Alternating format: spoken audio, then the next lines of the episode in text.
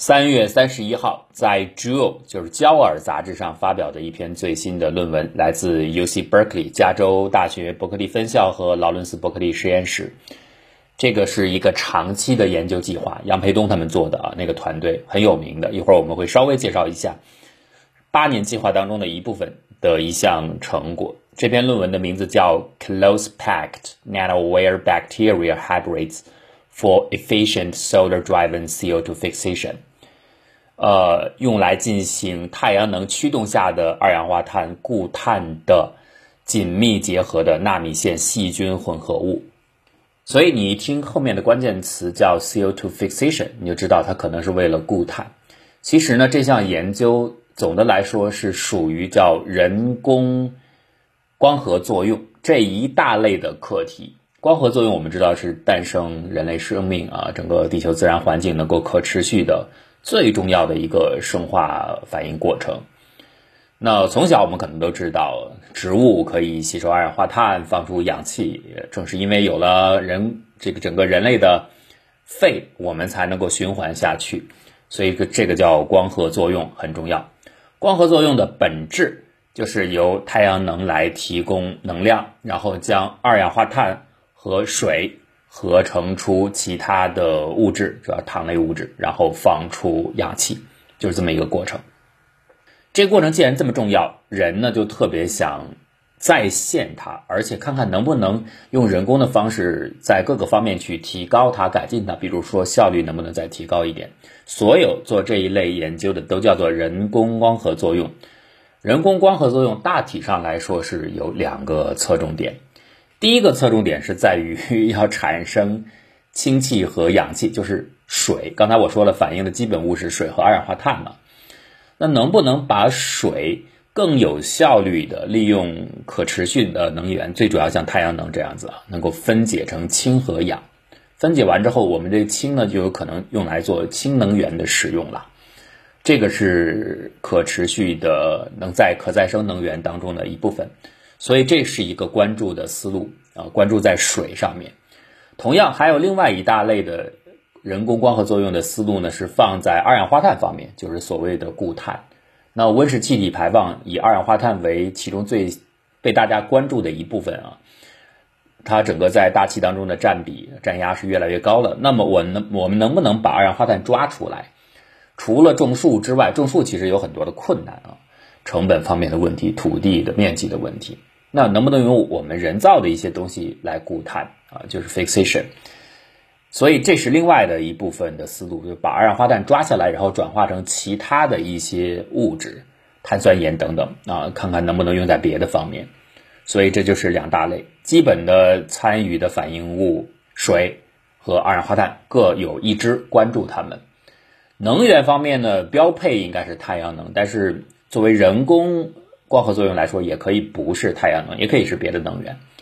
广义的来说，那这一篇文章我说的 UC Berkeley 做的这个文章呢，非常有意思。它是一个八年计划，它其实大概就是类似于固态，就是人工光合作用的一部分。这一项呢，成果是干嘛呢？它最吸引人的一点就是，它还不仅仅可以用在地球上，比如固固定二氧化碳。它好像还可以展望到未来，我们探索像火星这样的地方，最主要就是火星了。有什么用呢？他说：“哎，你看这火星现在，火星大气百分之九十六都是 CO2 啊，都是二氧化碳。这个环境当然对人是很不利的。有人说，那我们古地球大气当中二氧化碳也很多呀，然后我们的氧气是慢慢增长出来的。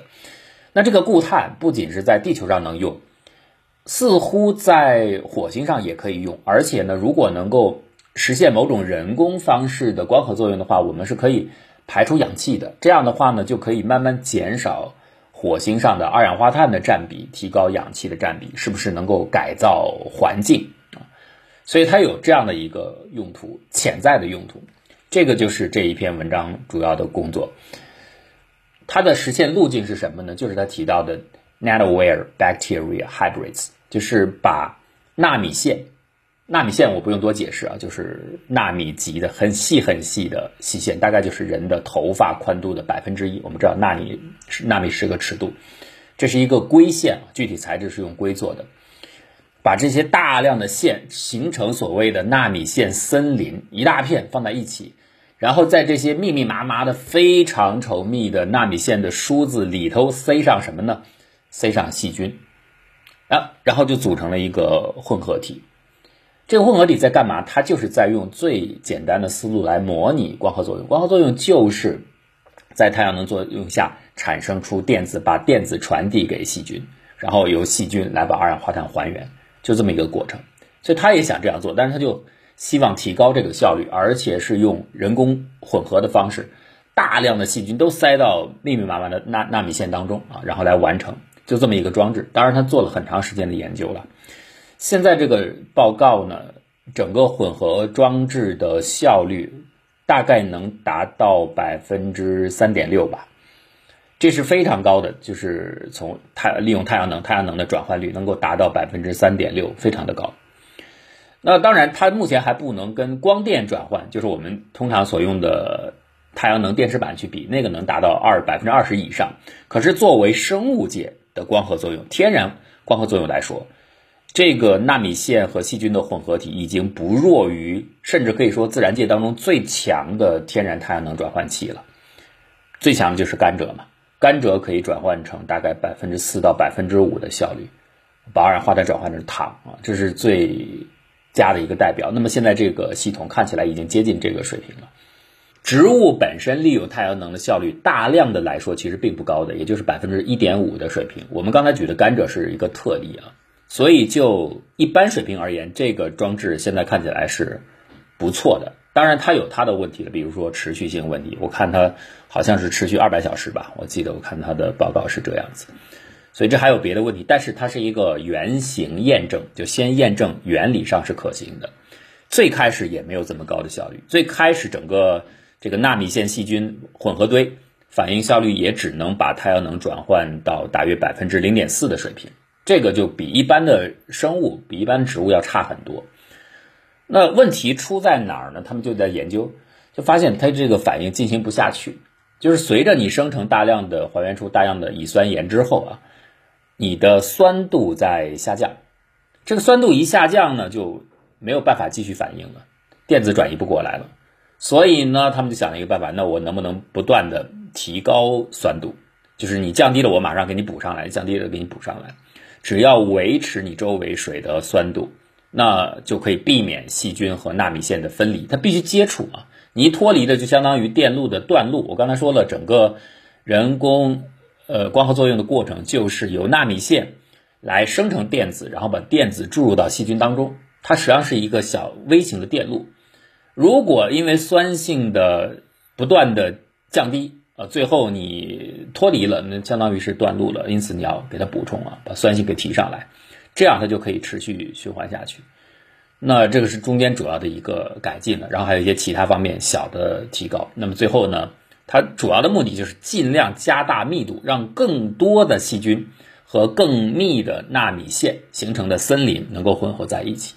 所以最后的效率目前和最初比是达到了十倍，可以非常长的时间内稳定的运行这个反应堆，而不会出现我刚才说的大量的断路的现象。但是在目前的原型验证阶段啊，那个能量问题，在实验室做的时候，能量还是靠外界输入的，并不是真的去靠纳米线吸收太阳能，呃，所以这个还是一个不完全的验证，等于纳米线只是扮演了导线的角色，就是外面有电过来，我把它注入到细菌当中，验证了这个系统可以持续的运行下去。到后期真的要把它拿到自然界当中，甚至像他所展望的，我能不能放到火星上去用？那纳米线就不仅仅是导线了，你还得必须扮演，就像类似于太阳能电池板一样，你要吸收太阳能。那这是目前的进展了。这个进展应该说是一个非常早期的原型的验证阶段。真的，你要大规模的部署的话，或者是使用的话，无论是在地球上进行二氧化碳的固碳。还是要到火星上进行呃大气的改造，它主要还不是光是改造啊，就是如果我们要有小型的定居点在火星上去完成，你还要考虑，比方说你的药物、你的燃料都需要在火星上制造，这个制造过程就很麻烦，你不可能从地球上去大量的运这些东西，成本太高昂了。所以要合成这些有机化合物，你必须有某种形式的前提，就是从碳酸盐出来。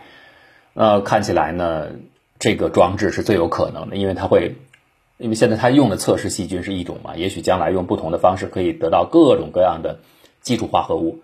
有了这些化合物，如果能够批量生产，就可以解决这个原料的问题。最重要的一点，最大的一个特色，就是因为这里边有细菌，它是一个可再生的资源。它可以不断的自我繁殖持续，而不用大量的从地球从母星上向火星上运输，这可能是它最有前景的一个地方。但是目前真的要实现可持续，还有很多的工作要做，所以我们看吧，后面它能不能有更多的好的解决方案，能够慢慢的把它实用化。